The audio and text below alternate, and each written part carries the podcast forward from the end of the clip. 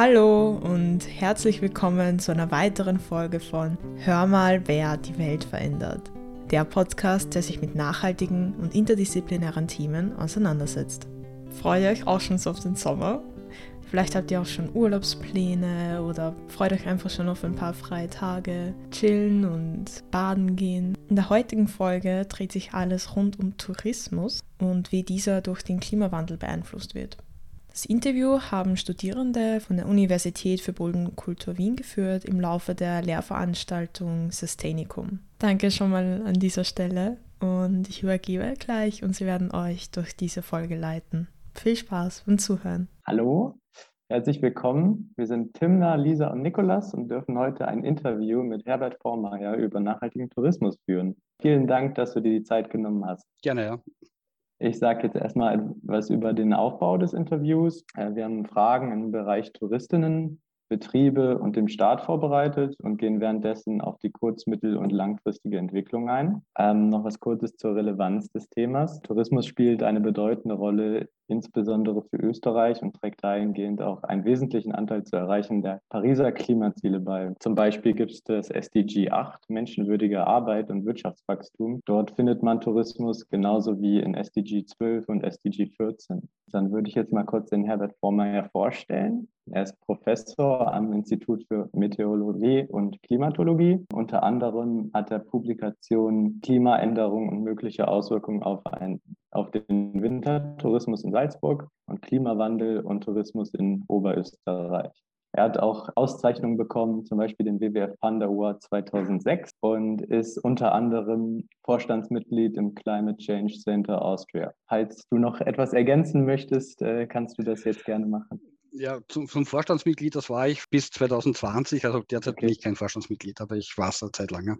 Wie schon erwähnt, Sie, äh, bist du Experte in der Meteorologie und der Klimatologie. Wie bist du denn von dem Themengebiet überhaupt auch auf den Tourismus gekommen? Also ich arbeite als Klimatologe und Meteorologe auf der BOKU und habe mich mit dem Thema äh, Klimawandel und Auswirkungen des Klimawandels beschäftigt. Und äh, in Österreich ist natürlich Tourismus ein, ein, ein, wichtiger Bereich und, und viele touristische Aktivitäten bei uns finden outdoor statt, also sind im Freien und sind dadurch auch wetterabhängig. Und dadurch hat sich dann schon sehr früh natürlich natürlich auch die, hier Fragen ergeben. Also speziell in, in den 1990er Jahren sind sehr, sehr, sehr stark diese Schneekanonen aufgekommen, also künstliche Beschneiung. Äh, Im Wintertourismus bei den ersten Studien beteiligt, wo es darum gegangen ist, wie, wie schaut die Schneesicherheit aus, wie wird der Bedarf an, an Beschneiung im, im Wintertourismus zunehmen. Das waren dann eine der ersten Fragen, die, wenn man sich mit Klimawandel in Österreich beschäftigt, äh, wo man da drauf stößt. Und, und so bin ich eigentlich schon relativ früh auch zu diesem Thema Tourismus gekommen kommen. Das Relevanteste oder das Offensichtlichste von außen ist natürlich der, der Wintertourismus und Skifahren, die alle Problematiken, die damit zusammenhängen. Aber natürlich geht das wesentlich weiter und inzwischen habe ich mich auch schon in allen möglichen Fragestellungen des Tourismus äh, beschäftigt. Und gerade vor kurzem wurde der Sachstandsbericht Tourismus fertiggestellt, wo wir versucht haben, das Thema wirklich in, aller Breite anzugehen und das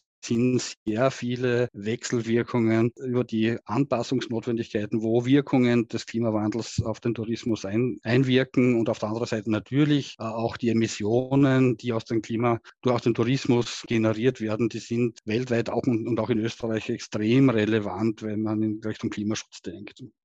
Genau, weil du, wie du gesagt hast, dass der Tourismus in Österreich sehr wetterabhängig ist oder halt auch an den Saisonen orientiert.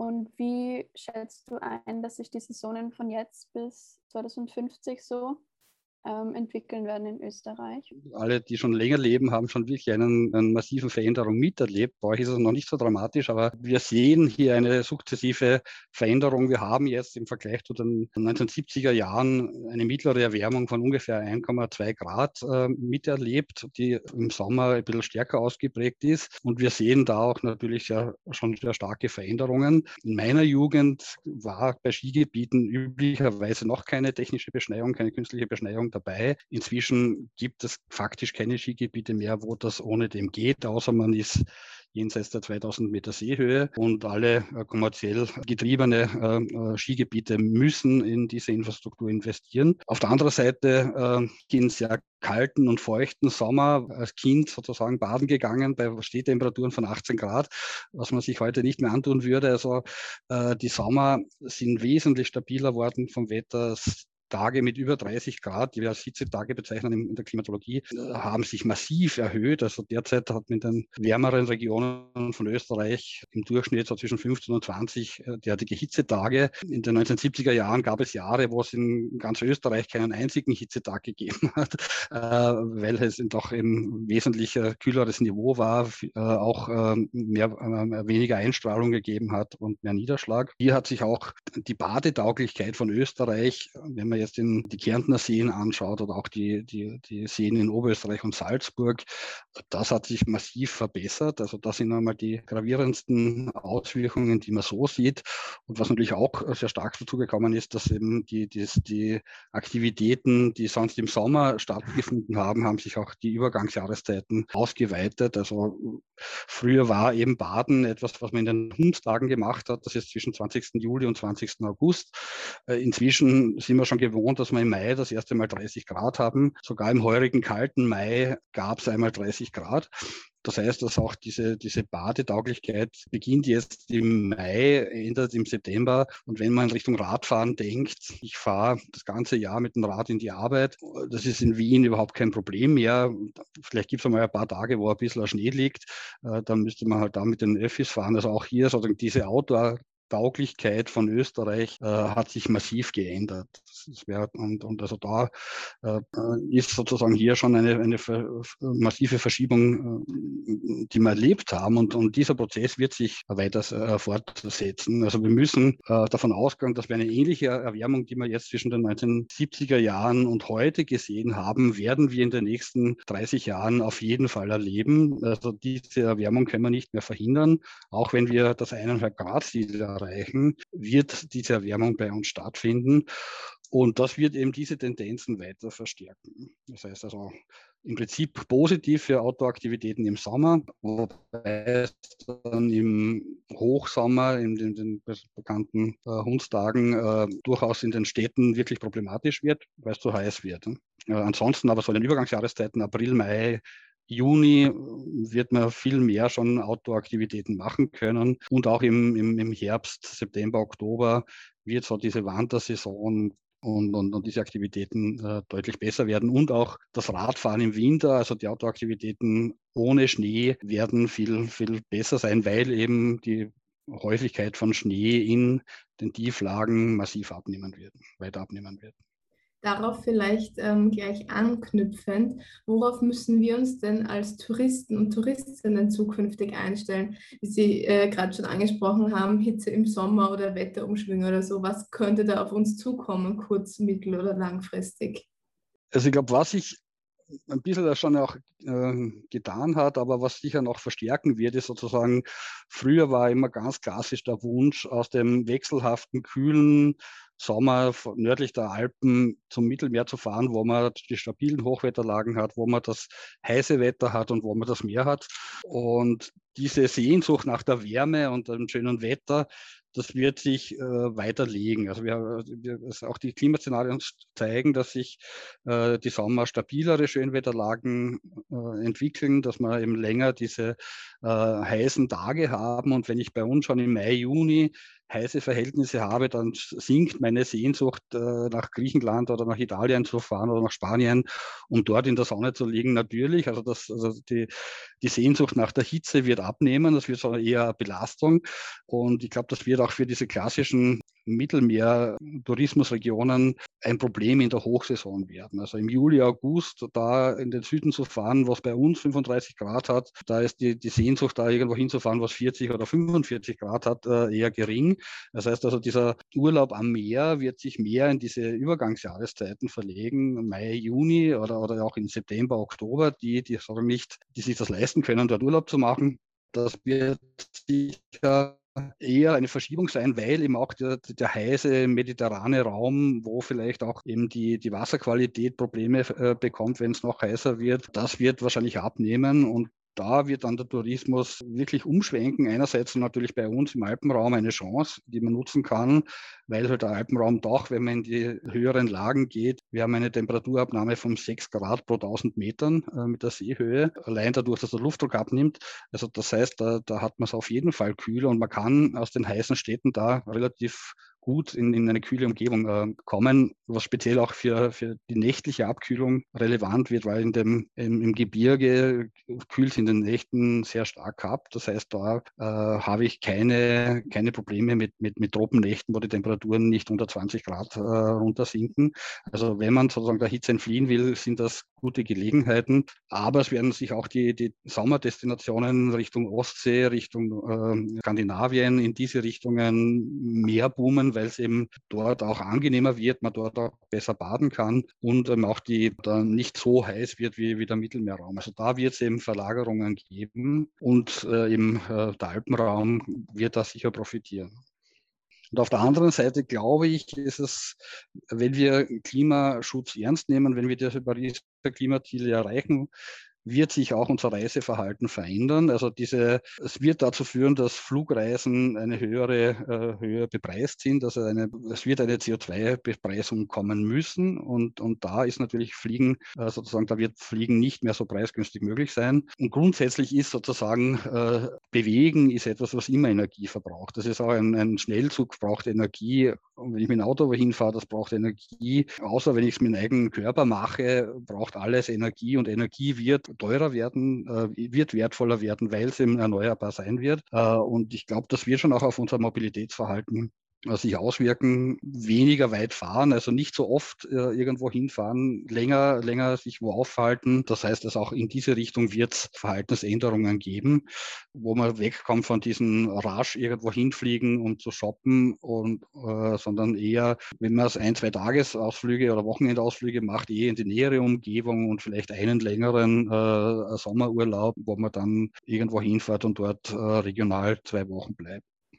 Daran anschließend würde ich vielleicht fragen, ähm, wie sich da die Betriebe anpassen können an diese, dass auch die Touristen dann wahrscheinlich sich anders verhalten. Ja, ich glaube, die, die Betriebe haben viele Möglichkeiten hier, einerseits zum Klimaschutz beizutragen, andererseits einfach, indem sie ihre eigenen internen Abläufe verändern, wie man mit Lebensmitteln umgeht, wie man natürlich äh, sehr wichtig ist, wie ist überhaupt das Hotel oder die Tourismusanlage, wie gut ist die thermisch äh, aufgestellt von der Isolierung her, wo kommt die Energie her, auch sehr wichtig, also es ist ja, bei uns hat es ja eine sehr starke Entwicklung hin zum Qualitätstourismus gegeben, ist man in den 70er Jahren noch eher zu, zu den äh, Privatzimmern gefahren, ist es jetzt ein, ein Vier-Stern Superior Hotel, wo man, wo man einen Wellnessbereich hat, die unendlich viel Energie verbrauchen, muss man auch sagen. Also es ist nicht diesmal nur das Skifahren das Problem mit, den, mit dem Energieverbrauch, aber Wellness-Einrichtungen, wenn die nicht gut konzipiert sind und, und die, äh,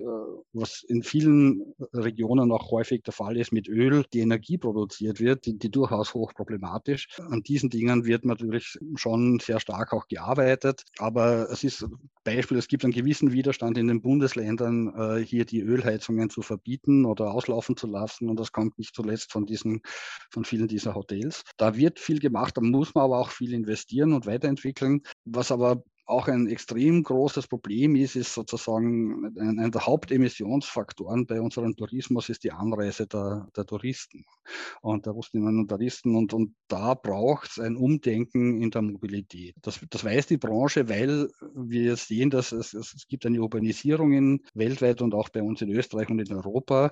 Immer mehr Menschen leben in Städten. In Städten hat man üblicherweise weniger Autos, weil man sie meistens gar nicht braucht. Und dieser Prozess wird sich jetzt in den nächsten Jahren beschleunigen, wenn, wenn wir Klimawandel ernst nehmen. Das heißt, immer ein immer größerer Anteil der Bevölkerung wird in Zukunft gar kein Auto mehr haben. Und daher muss hier auch die Mobilität von diesen Tourismusdestinationen mitdenken, wie geht man mit einer Bevölkerung um, die nicht selbstverständlich ein Auto zu Hause stehen hat. Weil derzeit ist das noch immer sehr stark, speziell im Alpenraum, auf die individuelle Anreise durch Autos äh, abgestimmt. Da findet jetzt gerade ein, ein, Wechsel statt, auch im Umdenken, dass man eben einerseits die Anreise äh, so organisieren kann, dass man kein eigenes Auto braucht und auch die Mobilität in der Region für das kein Auto braucht.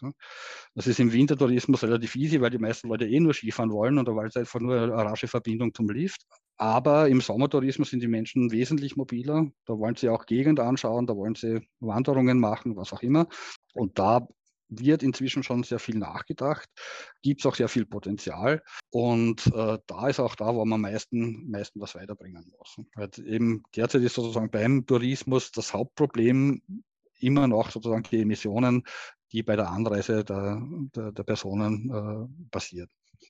Vielleicht könnten Sie noch ein bisschen sagen, wie der Staat, also was die staatlichen ähm, Mittel wären, um da einen nachhaltigen Tourismus zu fördern.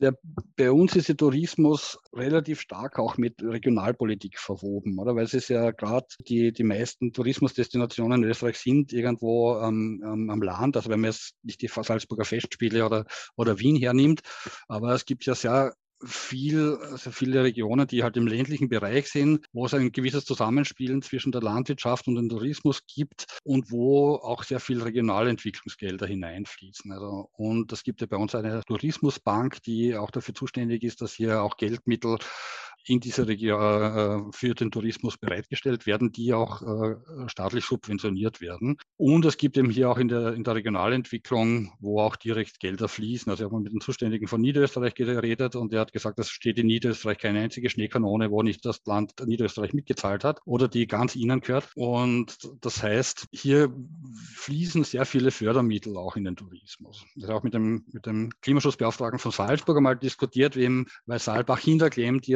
Skiregion ist ja sozusagen ein bisschen äh, von der Seehöhenlage und, und äh, der Schneesicherheit durchaus gefährdet durch den Klimawandel. Und mit dem haben wir mal diskutiert, ja, man könnte eigentlich sozusagen, dort investiert man nicht mehr, weil das keine langfristige Perspektive ist, der Wintertourismus. Und da kam dann sofort, ja, was soll man in dieser Region sonst tun? Wenn man das jetzt aufmacht, dann wandern die alle ab und das wird sozusagen eine ganz entlegene äh, Gegend, wo, wo nichts los ist. Und dann siedeln wirklich alle ab. Und das ist natürlich auch etwas, was man mitdenken muss. Wir sehen solche Entwicklungen zum Beispiel in Slowenien, äh, in anderen Teilen auch in, in, in, den Karpaten. Da ist sozusagen der Tourismus das Einzige, dass der noch ein als Geldgeber bleibt. Wo der weg ist oder wo keiner ist, da geht die Landwirtschaft äh, drauf, äh, es wächst alles zu, weil sozusagen niemand mehr die, die Almen oder so pflegt. Also es wird wirklich alles Wald, wo man dann auch nicht mehr attraktiv ist hinzugehen, weil wenn man im Wald wandert, sieht man nichts. Äh, wir leben auch davon, dass wir auf Lichtungen kommen und einen Ausblick haben. Insofern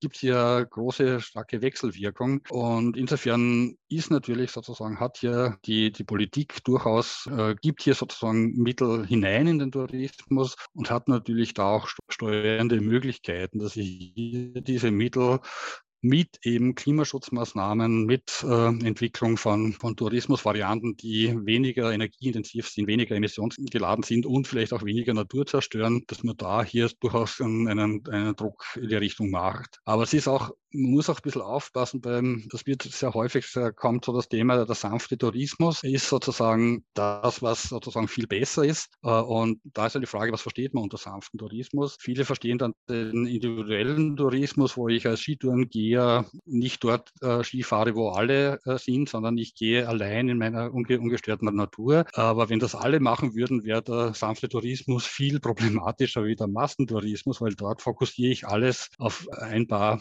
sozusagen sozusagen Zentren, wo alle stattfinden und der Rest der Natur bleibt sozusagen unberührt. Das ist ein bisschen so das Phänomen, das man aus den USA kennt, dass sagen, dass in den Nationalparks, da gibt es Infrastruktur, da sind die Menschen, da findet sozusagen die Belastung der Natur statt, aber der Rest der Natur kann in Ruhe sozusagen vor sich hin leben, weil dort kein Mensch hinkommt, weil es keine Infrastruktur gibt, bleibt die unberührt. Mit dem Effekt, dass die Nationalparks äh, Naturschutzprobleme haben und der Rest der Umgebung nicht. So ähnlich kann man das auch sehen. Also wenn wir davon ausgehen, dass wir, wir leben in Europa, wo wir relativ hohe Bevölkerungsdichte haben, wenn die Menschen weiterhin auf Urlaub fahren wollen, haben wir ungefähr die ähnliche Menge an Menschen, die, die sich äh, im, im Land herumbewegen wollen.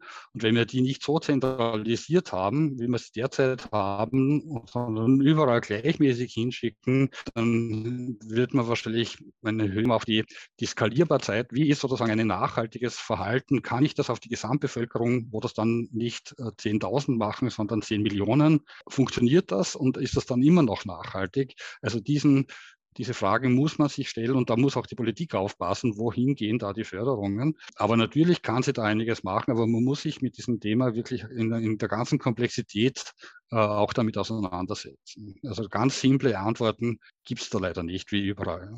Jetzt möchte ich zum Abschluss ähm, den Blick noch ein bisschen aufs Positive lenken. Siehst du denn auch Möglichkeiten und Chancen, ähm, die die Klimaveränderung für den Tourismus hat? Und wie siehst du denn persönlich in die Zukunft. Ja, es war auch nicht so alles das schlecht, was ich vorher gesagt habe, glaube ich. Natürlich, also es, wird, es wird sozusagen die der Klimawandel wird hier die Brauchbarkeit oder die Usability von Regionen für touristische Anwendungen verschieben. Also das wird, wird ganz klar der Fall sein. Ich habe schon angesprochen, Mittelmeerraum, da wird es wahrscheinlich im Hochsommer unattraktiver und da gehen andere Räume, die jetzt dann auf einmal dann Chancen haben. Äh, also ich hoffe auch sehr stark, dass wir sozusagen unsere Städte so umgestalten, dass wir diesen Bedarf an Naherholung, der ja jetzt momentan auch sehr viel ein Problem ist, wo man am Wochenende nur weg will von dort, wo man ist, weil man es dort eigentlich so grausig ist, dass man da eigentlich gern sich aufhält, dass wir da äh, uns weiterentwickeln, dass wir diese Naherholung wirklich in unserer näheren Umgebung brauchen und hier damit sozusagen die, diese, diese Massenbewegungen, die permanent stattfinden, äh, reduzieren können, wo man das auch für uns dann letztlich auch das entschleunigt und dann wirklich dann Tourismus wieder in etwas wird, wo ich zwei, drei Wochen wirklich Abstand von meinem Alltag kriege, irgendwo hingeben, mir eine, eine Region äh, selbst erfahre und erlebe und, und, und, und damit sozusagen hier mehr Zeit habe, mich den Aktivitäten zu widmen und nicht so viel mit Hin- und Herfahren verbringe. Also das ist, glaube ich, schon auch ein, ein Qualitätsgewinn, den wir durch den Klimawandel und die unsere Maßnahmen, die wir setzen, erreichen werden. Wir haben einen geringeren Bedarf an Naherholung, weil wir unsere Umgebung besser gestaltet haben. Und wenn wir dann wirklich verreisen, um äh, was Neues kennenzulernen, um zu entspannen, um Kulturen kennenzulernen, dass wir das dann wieder mehr bewusst machen und nicht nur deswegen, weil wir wegfahren, weil es dort, wo wir normal sind, uns nicht gefällt. Wie viel Bedeutung hat denn da der Tourismus überhaupt? Ja, das ist äh, gar nicht so leicht zu beantworten, weil gerade sozusagen dieser, dieser, diese Emissionen, die aus dem Flugverkehr kommen, die aus internationalen Flügen kommen, werden nicht einzelnen äh, Nationen zugeordnet.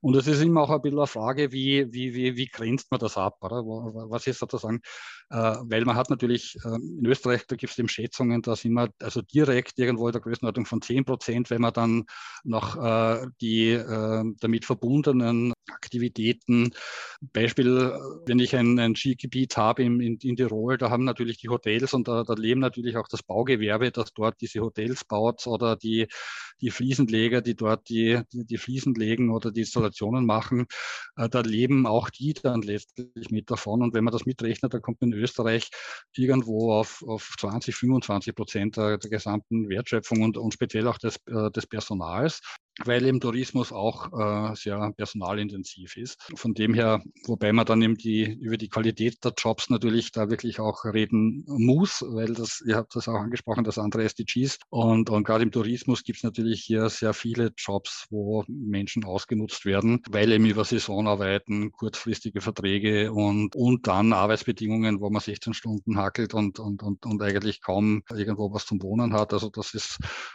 schon auch äh, problematisch in vielen Bereichen. Also von dem her spielt das sicher in vielen Bereichen hinein, ist äh, aber in Österreich eben ein extrem wichtiger Faktor, äh, wobei Österreich sicher da eines der Top-Länder ist. Da gibt es noch nicht mehr so viele weltweit, die, wo das so, so relevant ist. Teilweise bei Italien oder Griechenland, die so die klassischen Urlaubsländer sind. Aber weltweit sind wir so irgendwo in der Größenordnung von 10 Prozent äh, der, der Emissionen, die, die irgendwo mit diesem Tourismus hier äh, verlinkt werden können. Und da, glaube ich, hat man schon sehr, sehr viel oder sehr gute Einsparungsmöglichkeiten.